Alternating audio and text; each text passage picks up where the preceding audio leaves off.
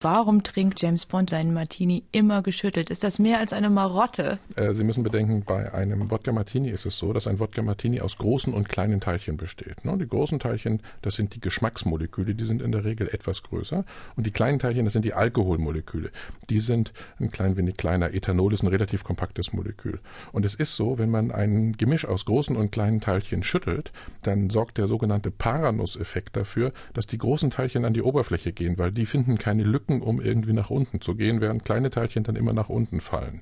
So, und James Bond schüttelt sich also den Geschmack an die Oberfläche, weil er ein Genießer ist und er sowieso nur immer einen Schluck trinken kann, weil er ja gleich wieder weiter muss. Aha, das war jetzt die augenzwinkernde Erklärung. Genau. Und, und die wissenschaftliche? Die ist relativ einfach und dann viel, viel uninteressanter. Also. James Bond trinkt, da muss man jetzt genau in den Filmen zuhören, er trinkt seinen Wodka Martini, äh, eisgekühlt, aber ohne Eis.